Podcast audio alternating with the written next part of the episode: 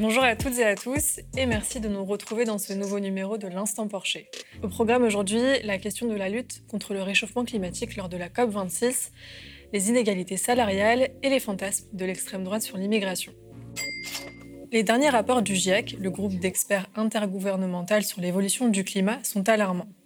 Une augmentation du réchauffement climatique de 2,7 degrés à la fin du siècle, jusqu'à 4 degrés si des mesures concrètes ne sont pas mises en place, le réchauffement climatique est la conséquence directe des activités humaines.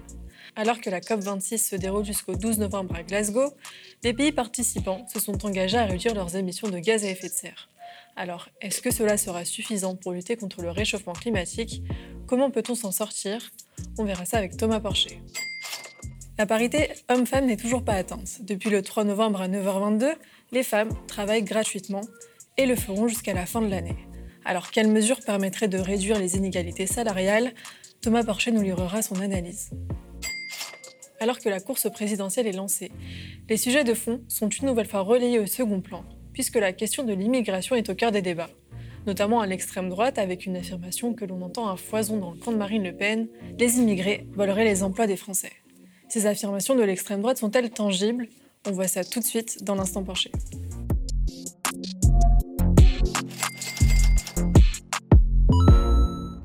Alors qu'en 2015, les pays signataires de l'accord de Paris s'engageaient à maintenir l'augmentation des températures en dessous de 2 degrés, c'est désormais un objectif inatteignable si l'on en croit les derniers rapports du GIEC. Il prévoit une augmentation des températures de 2,7 degrés à la fin du siècle. Alors que la COP26 bat son plein, les pays participants se sont notamment engagés à réduire leurs émissions de gaz à effet de serre. Emmanuel Macron a également réaffirmé l'ambition de maintenir les températures en dessous de 1,5 degré. Maintenant, le, défi qui est le nôtre pour savoir si cette COP est une réussite ou pas, c'est le rendez-vous des résultats intermédiaires. Nous savons que notre objectif, c'est le 1,5 degré pour la fin du siècle. Cela a été réaffirmé encore en G20 à Rome hier. Nous savons qu'aujourd'hui, nous n'y sommes pas, puisque le rapport de septembre des Nations Unies nous, nous dit que nos trajectoires actuelles nous amènent à 2,7 degrés. Les efforts qui ont été annoncés en prévision de la COP ces dernières semaines commencent à réduire cet écart. La clé de notre action collective est que dans les jours qui viennent, avant la clôture de cette COP, il puisse y avoir suffisamment d'engagement pour revenir au 1,5 degré, ou plutôt à des stratégies nationales qui crédibilisent cet objectif en particulier en accélérant nos stratégies d'ici 2030. Rappelons aujourd'hui que 20 pays sont responsables de 80% des émissions de gaz à effet de serre sur la planète. Alors bonjour Thomas. Bonjour Tania. Alors il semble y avoir un énorme fossé euh, justement entre les rapports euh, du GIEC qui sont alarmants et le peu, voire le manque d'action euh, politique. Alors aujourd'hui, où en sommes-nous concrètement dans la lutte contre le réchauffement climatique? Tu, l'as bien dit, les, rapports du GIEC sont de plus en plus alarmants. Euh, si on ne fait rien, on est sur une trajectoire euh, de, 4 degrés. Chaque fois qu'il y a une COP, euh, on nous rappelle que le GIEC a dit que c'était alarmant et qu'il fallait faire des efforts. Et en contrepartie, les politiques ne font pas d'efforts. Hein. Je veux dire, si, on avait un budget carbone, imaginons qu'on ait un budget d'émissions de CO2 qu'on pouvait émettre entre 1850 et 2100. Et bien sur ce budget, on avait consommé déjà en 2011 plus de 50% de ce budget et la trajectoire des consommations euh, du modèle de, croissance nous amenait sur un dépassement de ce budget euh, en 2035. Donc, euh, non, non, il y a vraiment le GIEC qui sonne, qui tire la, sonnette d'alarme à, chaque rapport.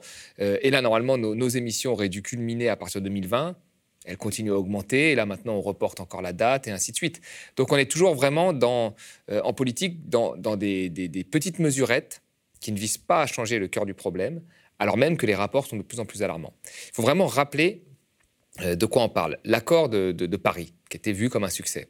L'accord de Paris, c'est un, accord qui fait une quarantaine de pages. Dans l'accord, vous n'avez pas le terme énergie fossile, il a été enlevé. Vous ne prenez pas en compte le transport euh, maritime, le transport aérien. Donc il y a un tas de choses comme ça qui posent problème et qui sont responsables d'un certain nombre d'émissions qui, qui ont été retirées. Parce que derrière, il y a de l'argent, il y a des lobbies, puis il ne faut pas froisser euh, euh, quelqu'un. Et puis cet accord n'est pas contraignant. Vous voyez, c'est pas contraignant en fait. C'est les pays qui doivent fournir des contributions et rehausser ces contributions tous les cinq ans. C'est ça. Les contributions qu'ont fournies les pays nous amènent à une trajectoire à 3 degrés. Donc 3 degrés, on ne sait pas quel impact ça aura sur l'espèce humaine, hein, mais on est largement au-dessus des 2 degrés. Ça, ce ce c'est les contributions qu'ont fait les États. Et en plus, ces contributions, il y a ce qu'on appelle des compensations. Des compensations, c'est-à-dire que certains pays vont dire, bah moi j'ai des forêts, donc il y, a, une compensation, donc j'ai le droit de produire des énergies fossiles. Donc vous voyez, on est vraiment dans une ingénierie comptable pour prouver qu'on fait des efforts en y ajoutant des forêts et un peu tout ce qu'on veut, et pour après euh, se vanter d'avoir euh, fait des efforts. Vous savez, quand vous voyez Google neutralité carbone, faut arrêter les compensations. C'est de l'ingénierie euh, comptable, comme on en fait dans l'évasion fiscale et comme on en fait dans, plein d'autres choses. Il faut, faut, faut, arrêter avec ça. Donc, vous voyez, en réalité, on est très, très loin du compte. Et le, principe de base de l'accord de Paris, c'était le principe du name and shame game. C'est-à-dire que le pays qui fera le moins d'efforts, eh ben, il aura la honte parce que la société civile et les autres feront des efforts. Mais là, les efforts sont tellement nivelés vers le bas, de tous les pays, tellement nivelés vers le bas, qu'en fait, justement, ce, jeu de regarder ce que fait l'autre pour, faire moi-même mes efforts euh, fait qu'en fait, on est dans une spirale euh, assez négative où chacun fait un tout petit peu plus d'efforts mais, pas suffisamment euh, par rapport à son voisin. Et donc, c'est plutôt pour moi un système qui favorise le passager clandestin, c'est-à-dire faire très légèrement des efforts et pas prendre le réchauffement climatique comme, comme quelque chose d'important. Et donc, on arrive à un écart mais dramatique entre les rapports, entre le consensus scientifique qu'il y a sur le réchauffement climatique, entre les interrogations de plus en plus importantes sur le fait que est-ce que l'espèce humaine pourra survivre ou pas, et les propositions politiques qui ne sont pas du tout au niveau. Et justement, bah, quelles sont ces propositions politiques et quelles sont leurs limites euh? Les propositions politiques, elles sont essentiellement sur euh, euh, le fonds vert. Alors c'est un fonds qu'on doit financer pour aider les pays pauvres à s'adapter ou les pays en développement à s'adapter au réchauffement climatique. On parle de 100 milliards. Enfin, je veux dire, là, quand on voit les milliards qu'on a injectés dans les plans de relance dans le monde entier, hein, qui étaient légitimes, mais là, on parle de 100 milliards. 100 milliards pour l'adaptation au réchauffement climatique, qui doit être financé normalement principalement par ceux euh, qui ont pu se développer sans la contrainte climatique, c'est-à-dire les États-Unis et l'Europe. Et on voit que tous les pays, on en parle depuis Copenhague, hein, donc ça fait plus de 10 ans qu'on en parle, tous les pays traînent pour financer ce fonds, alors que c'est 100 milliards. Donc ça, c'est quelque chose qui est mis souvent en avant, le fonds vert. Et puis ensuite, c'est la création d'un prix du carbone euh, via un marché du carbone. Alors c'est marrant, on a, donc on a un marché qui crée du réchauffement climatique, donc qui n'est pas idéal, et on va créer un autre marché pour corriger les erreurs du premier marché. On n'est pas sûr que le, deuxième marché puisse être aussi efficace qu'on nous le dit. Et là, on donnerait un prix au carbone avec cette idée qu'il faudrait un prix unique, c'est ça le consensus, parce que toute émission de CO2 porte atteinte au climat. Donc il faut donner un prix à ce carbone-là pour empêcher les gens qui pensent que c'est open bar dans la consommation euh, de carbone. Sauf que là, pareil, oui, toute émission de carbone porte atteinte au climat, mais je ne sais pas moi, euh, émettre du carbone parce qu'on produit euh, des infrastructures pour que des Maliens aient de l'eau potable, la valeur du carbone, là, en termes de climatique, c'est le même, mais en termes social, c'est pas le même. Alors que par contre, quand vous prenez un avion pour faire un, Paris-Marrakech le week-end, là, vous avez des émissions de CO2 qui sont de l'ordre de la futilité.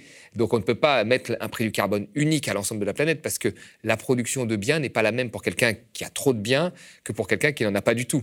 Et là, on parle pendant des heures de ça, de ce marché du carbone, etc. Alors qu'il faudrait plutôt parler de politique un peu différenciée euh, entre les États. Donc tout repose en fait dans des, dans des, comment vous dire, des mécanismes de marché en fait qui visent à corriger le modèle actuel euh, et pas à, le changer radicalement. Or, le GIEC nous dit qu'il faut un changement radical. Donc il y a encore une fois dans la mise en place de politique cette séparation très nette entre ce que l'on sait, parce qu'on le sait maintenant, et ce que l'on fait. Et euh, là, actuellement, euh, pendant la COP26, on voit aussi un, défilé de, milliardaires et, euh, notamment donc Jeff Bezos, le patron d'Amazon. on sait qu'aujourd'hui, bah, Amazon, voilà, c'est une entreprise extrêmement polluante, notamment sur la question du gaz à effet de serre, des plastiques, etc. Est-ce que finalement, c'est pas plutôt un coup de com de la part de ces entreprises d'être présents à la COP26 Bien sûr, c'est un coup de com. Enfin, on nous a fait croire que le digital, c'était la solution. On nous a fait croire ça, parce que le digital, c'était la solution euh, au réchauffement climatique. On se rend compte qu'aujourd'hui, le digital, c'est un, une catastrophe climatique hein, et que même le, digital dans son ensemble consomme plus que le transport aérien. Donc c'est très très grave. Maintenant, on nous fait croire que la solution euh, au réchauffement climatique, c'est dans l'entreprise et dans le privé qu'on le trouvera, et donc que les multinationales sont la solution, alors qu'elles ont tout fait pour brouiller les pistes. Il faut savoir qu'aujourd'hui, dans le commerce international, 40% des échanges de biens, c'est des multinationales, avec leurs filiales, entre elles. Vous savez, quand on accuse par exemple les Chinois d'émettre beaucoup euh, de CO2, mais qui est-ce qui produit en Chine? Y a une grosse partie, sont des multinationales européenne, américaine. Qui est-ce qui consomme les biens produits en Chine? Bah, ce sont en grosse partie l'Europe et les États-Unis. Quand on accuse par exemple l'Arabie saoudite euh, de ne pas vouloir qu'il y ait le terme énergie fossile, c'est vrai, l'Arabie saoudite a des efforts à faire, elle ne doit plus subventionner ses carburants, etc. Mais sur les 10 millions de barils produits par jour, l'Arabie saoudite en consomme 2 millions à peu près, l'équivalent de la France. Qui consomme le reste? Bah, c'est les États-Unis, c'est les pays riches, etc. Donc, vous voyez, les multinationales, en fait, elles ont brouillé les pistes. Aujourd'hui, on a toujours l'impression que c'est un affrontement entre pays. En réalité, c'est plus compliqué que ça. Euh, c'est beaucoup plus compliqué que ça. Parce qu'il y a déjà, il y a, euh, et c'est ça, il faut vraiment poser les bonnes bases. Il y a, euh, vous voulez, un héritage historique. C'est-à-dire qu'il y a une partie de la population qui a pu se développer sans contraintes climatiques. Les pays de l'OCDE, qui sont les pays riches, hein, qui représentent 15% de la population, représentent deux tiers des émissions de CO2 au XXe siècle. C'est-à-dire 85% de la population, le reste n'a fait qu'un tiers. Et maintenant, ces 85% de la population qui se développe, on leur dit il faut que vous fassiez des efforts pour le climat. Donc on va, dire à un Malien qui émet 0,05 tonnes de CO2 de faire des contributions, alors qu'un Américain va émettre 17 euh, tonnes de CO2 par tête, et là on lui dit, bon, bah, il faut aussi que tu fasses des contributions. Vous voyez, euh, on, dit par exemple, oui, la Chine est le premier émetteur, c'est vrai, mais la Chine a un milliard euh, d'habitants. Donc quand on prend les émissions par tête, un Chinois émet trois fois moins qu'un Américain d'émissions de CO2 par tête. Et si on prend les émissions consommées, pas celles produites, parce qu'en Chine, c'est l'atelier du monde, il produit pour le monde entier. Si on prend les émissions consommées, euh, on a un différentiel de quatre fois. Un Américain émet quatre fois plus euh, qu'un Chinois. Donc la réalité, euh, on voit bien que dans ce contexte-là, il faut absolument que des pays qui ont pu se développer et qui sont riches, qui ont un niveau d'indice de développement humain assez élevé, soient les leaders et les pionniers dans, la lutte contre le réchauffement climatique et pas de faire une sorte d'horizontalité comme on fait aujourd'hui, COP, où chacun dit ce qu'il a à dire, où on nous fait croire que euh, le Mali, le, euh, euh, le, Brésil et les États-Unis ont la même responsabilité. C'est complètement différent. Il faut aujourd'hui différencier les responsabilités et pointer du doigt ceux qui doivent faire les efforts en priorité, ce qui n'est pas le cas. Et, les multinationales ont également des choses à faire, sauf qu'aujourd'hui, voilà, elles ont contribué à brouiller les pistes et on ne sait plus en fait qui émet ou parce que c'est souvent des multinationales qui sont installées dans des pays étrangers et en fait on ne les pointe jamais du doigt. On va pointer le pays sans pointer elles leur rôle qu'elles ont dans la production. Parce que les multinationales, ne l'oublions pas, hein, euh, elles sont très contentes de trouver des endroits où les normes environnementales sont faibles et même où les normes sociales sont très faibles parce que ça leur permet d'avoir une meilleure compétitivité. Donc elles ne sont pas la solution au climat en réalité, elles sont euh, la cause du dérèglement climatique. Et justement, à court terme, euh, comment peut-on euh, comment peut-on s'en sortir? C'est très difficile. Vous savez, il y a une étude qui est sortie il y a quelques années de ça dans euh, une très grande revue qui s'appelle Nature Climate Change, qui a dit qu'il y avait 5% de chance de rester sous les 2 degrés d'ici la fin, d'ici 2100. 5% de chance. Donc il y a 95% de chance que ce soit foutu, compte tenu des... Et, une fois, moi, j'étais à une table ronde avec des grands énergéticiens, des économistes, hein, et euh, à la fin, il y a eu une question. Ils ont dit qui pense que l'objectif de la COP 21, euh, de l'accord de Paris, peut être atteint? Parce que c'est marqué en première ligne de l'accord qu'il faut rester sous les 2 degrés, voire 1,5, comme le dit Macron, sans rien faire. Hein. Euh, et la plupart des gens ont dit qu'ils n'y croyaient pas. Donc là, il y, a un, il y, a un défi majeur. C'est pour ça que là, c'est un changement radical.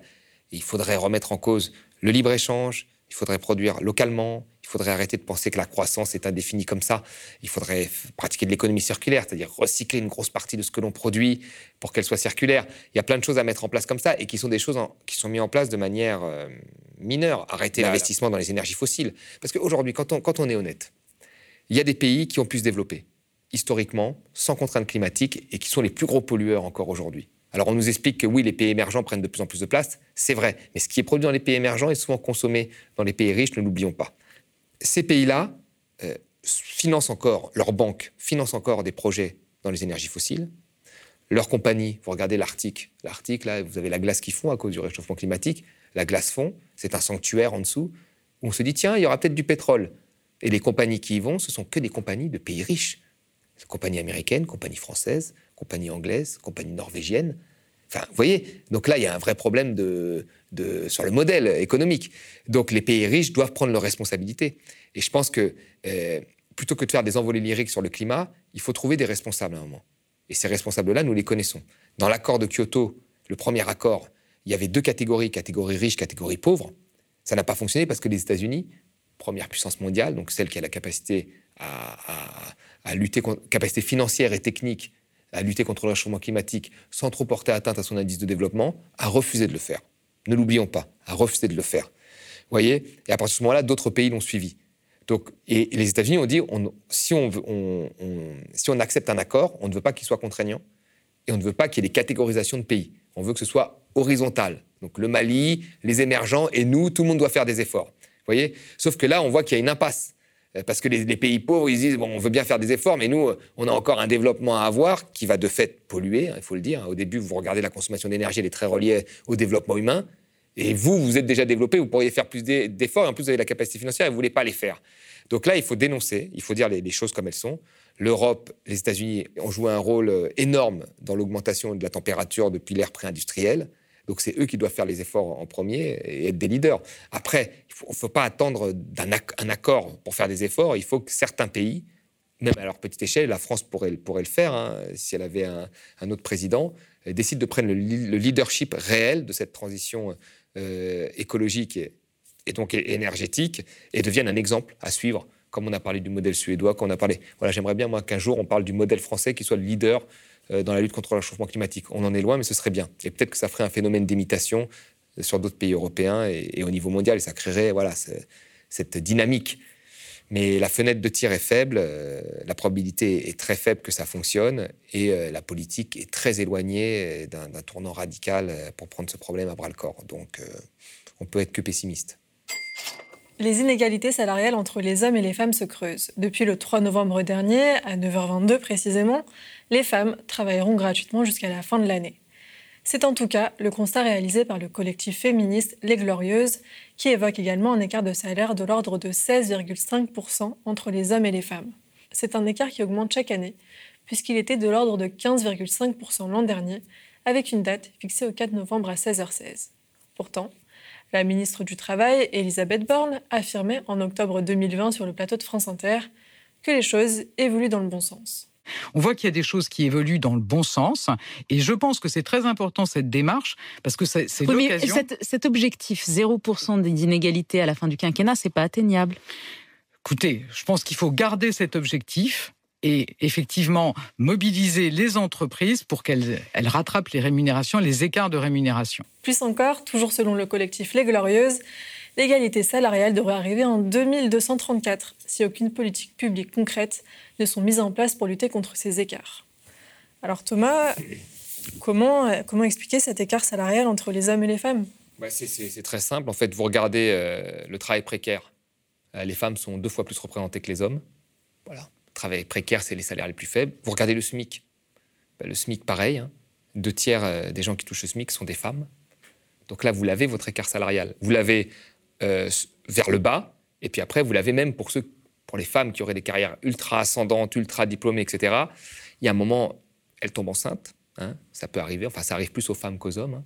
elles tombent enceintes, et là, on ne prend pas en compte euh, dans, dans leur carrière cet état de fait. Euh, donc il y a une inégalité parfaite dans les carrières en ascension parce que vous avez un moment où vous tombez enceinte et là, vous, vous décrochez, on va dire, de, de, votre carrière. Quand les hommes, eux, qui ont moins de congés, paternité, etc., et qui ne sont pas enceintes, euh, ont une carrière ascendante. Et puis en bas, vous avez dans la précarité une surreprésentation des femmes dans les bas salaires et dans les, et dans les travaux, dans, dans, le, dans le type de travail précaire. Donc voilà, tout s'explique.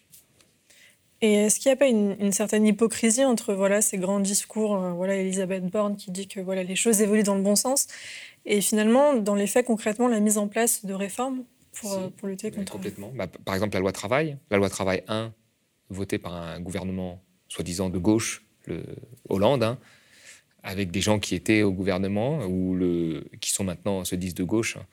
Et euh, la loi travail numéro 2, fait par Macron. Vous avez un tas de féministes comme Madame Borne ou Marlène, Marlène ou même d'autres hommes qui se disent féministes et ouverts qui ont voté cette loi, euh, qui de fait n'a pas eu un impact neutre. Euh, je veux dire, ça a eu un impact beaucoup plus fort sur les femmes. Vous savez, quand vous inversez la hiérarchie des normes, c'est-à-dire qu'un certain nombre de normes peuvent se décider dans l'entreprise. Les congés enfants maladie, euh, les horaires, les, les variations de salaire. Vous impactez qui? Quand vous avez deux tiers des femmes qui sont déjà en emploi précaire, si vous baissez leur salaire, si vous baissez le salaire de, ces, salariés en bas de chaîne, vous touchez qui en, priorité? Bah, Des femmes, et qui sont déjà précaires. voyez? Quand vous changez les horaires, quand vous changez les horaires, aujourd'hui, dans le monde actuel, qui est-ce qui a tendance à plus se sacrifier pour les enfants? C'est les femmes. Quand vous interrogez les femmes, vous regardez les études, vous les interrogez, pourquoi elles quittent leur travail? La première raison euh, invoquée, c'est le fait qu'elles n'arrivent pas à combiner euh, le fait de s'occuper des enfants, d'aller chercher à 4h30 ou 5h30 à l'école et d'avoir un travail. Quand vous travaillez dans la grande distribution, parfois vous ne pouvez pas être à 5h30 euh, pour aller chercher votre enfant. Et vous n'avez pas les moyens de vous, payer une nurse, vous voyez? Comme tous ces gens qui nous parlent à Elisabeth Borne, qui font la morale à tout le monde. Vous n'avez pas, vous n'avez pas. Donc qu'est-ce qui se passe? Bah, Vous lâchez votre, votre emploi. Voilà. Et, c'est ce qui se passe là. Voilà. Donc cette loi-là, en fait, euh, elle a plus impacté euh, les femmes que les hommes de fait. Elle a précarisé des femmes qui étaient déjà plus précaires. Elle a rendu plus flexibles euh, des femmes qui ont moins de flexibilité du fait qu'elles s'occupent plus de leurs enfants, et ainsi de suite. Donc cette, cette, loi, la loi travail, n'était pas neutre. Donc on ne peut pas dire je suis féministe, j'aime les femmes, c'est super les femmes, en mettant une photo de Beyoncé. Et, parce que c'est un peu ça aussi toujours qu'on a la, girl power, et, et en même temps, euh, euh, faire passer des réformes et des lois qui vont euh, toucher les, femmes les plus précaires qui sont surreprésentées dans les emplois précaires et dans les bas salaires. Donc voilà, il faut à un moment être cohérent et être cohérent, c'est justement donner plus de sécurité, tenir compte du fait qu'une femme est enceinte, voilà, faire en sorte que euh, les congés paternité soient réajustés sur les, sur les congés euh, maternité, parce que là, de fait, quand un, homme se remet à travailler rapidement et que sa femme reste en congé maternité, bah, le choix est déjà fait de celui qui va se sacrifier s'il doit se sacrifier pour aller travailler, s'il doit sacrifier, je veux dire, son travail, le choix est déjà fait. Donc là, il faut remettre un peu plus Et puis tenir compte vraiment dans l'évolution de carrière du fait qu'il y a un moment, il y aura un rattrapage parce qu'une femme va être, va être enceinte à un moment. Donc, faut renforcer, voilà, renforcer la sécurité, rehausser les bas salaires et, euh, tenir compte du fait qu'une femme peut, être enceinte. Et c'est l'inverse de ce qui a été fait dans les lois travail, où il fallait justement rendre la masse salariale beaucoup plus flexible, faire en sorte que les gens soient plus flexibles dans un monde où les femmes, de fait, seront moins flexibles et sont déjà beaucoup plus précaires.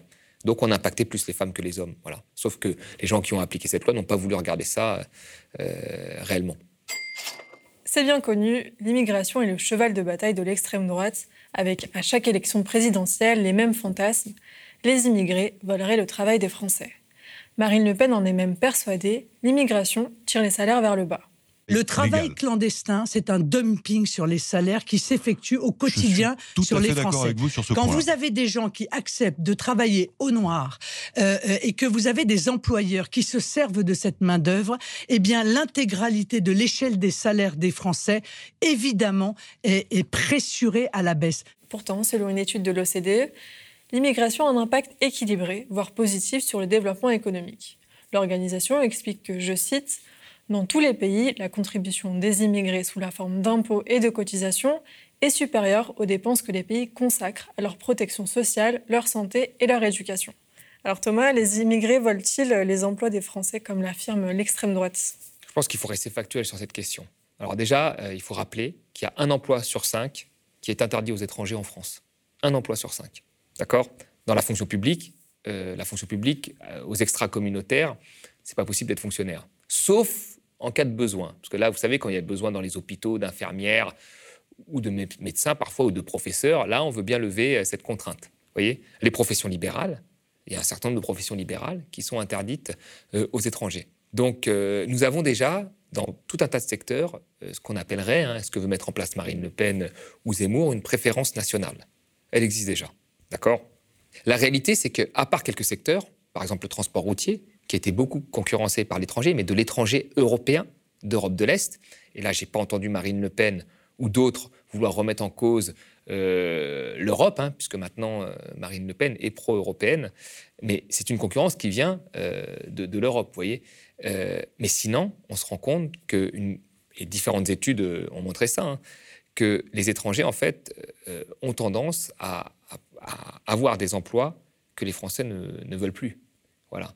Donc il n'y a pas euh, un vol euh, ou un remplacement d'emplois qui seraient destinés à des Français par des étrangers.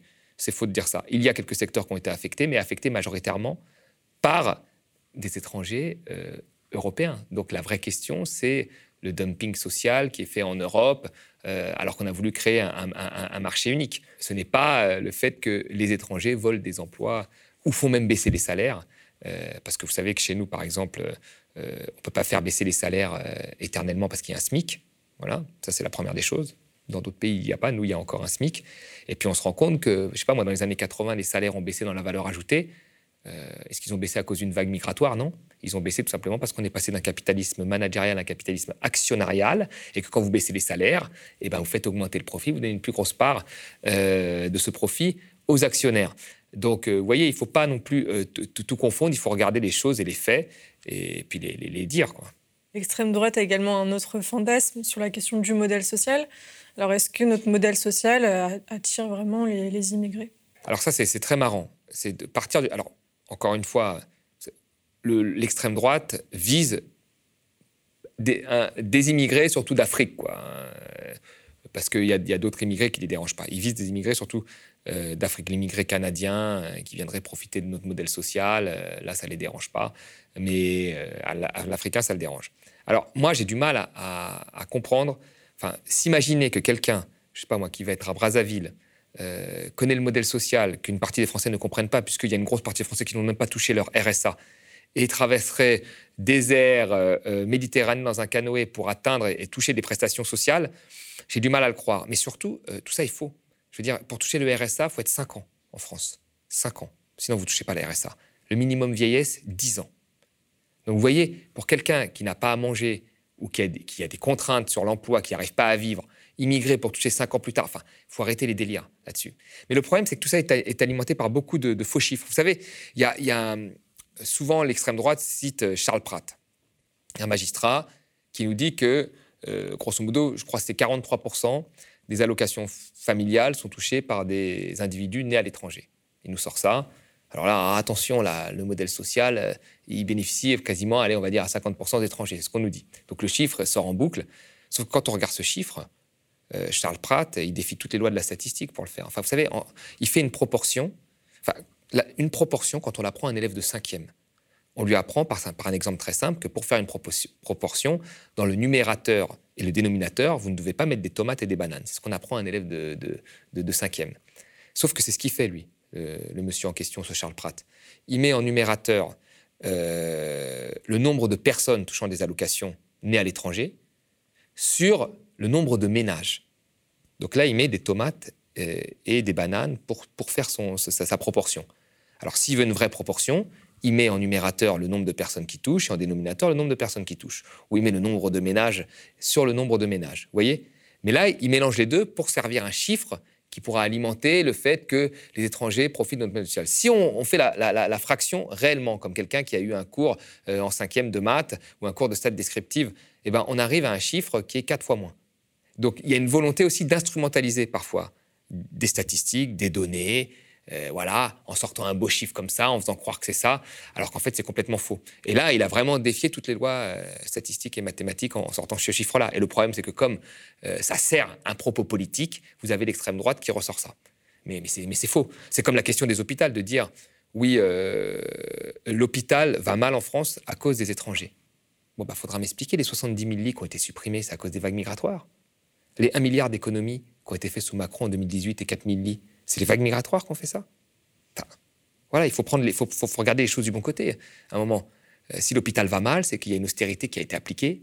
S'il y a une austérité qui a été appliquée, c'est parce qu'on a des engagements de réduction des déficits dans les traités européens. Et c'est de ce côté qu'il faut regarder. Mais de ce côté, personne ne regarde. Tout le monde est en accord avec ça. Et on trouve un bouc émissaire où on peut taper dessus gratuitement, euh, qui est l'étranger. Et finalement, pourquoi le, thème de l'immigration prend euh, autant de place dans le débat public?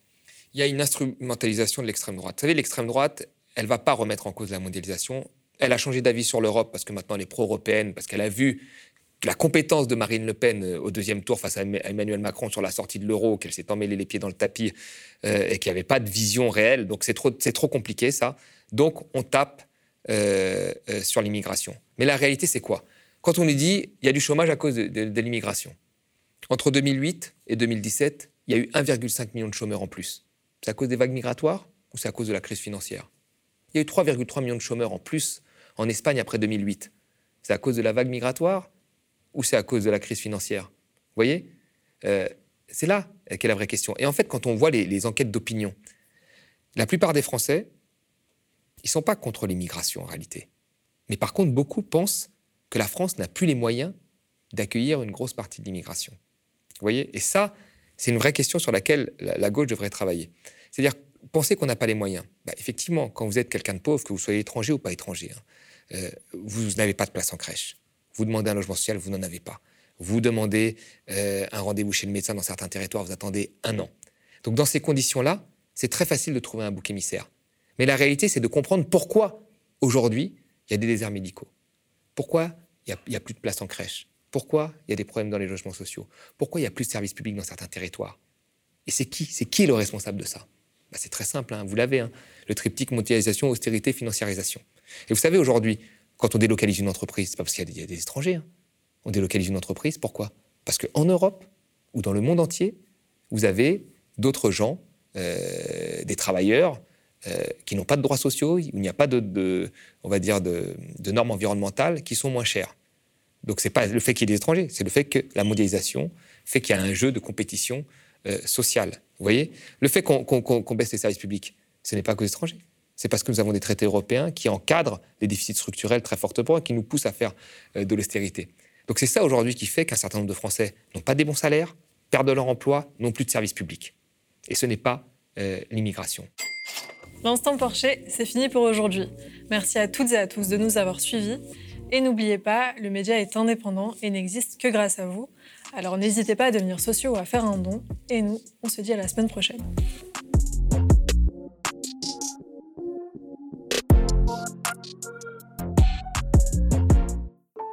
Le média devient une coopérative, alors pour garantir son indépendance, n'hésitez pas à devenir sociaux et à nous soutenir sur le mediatv.fr.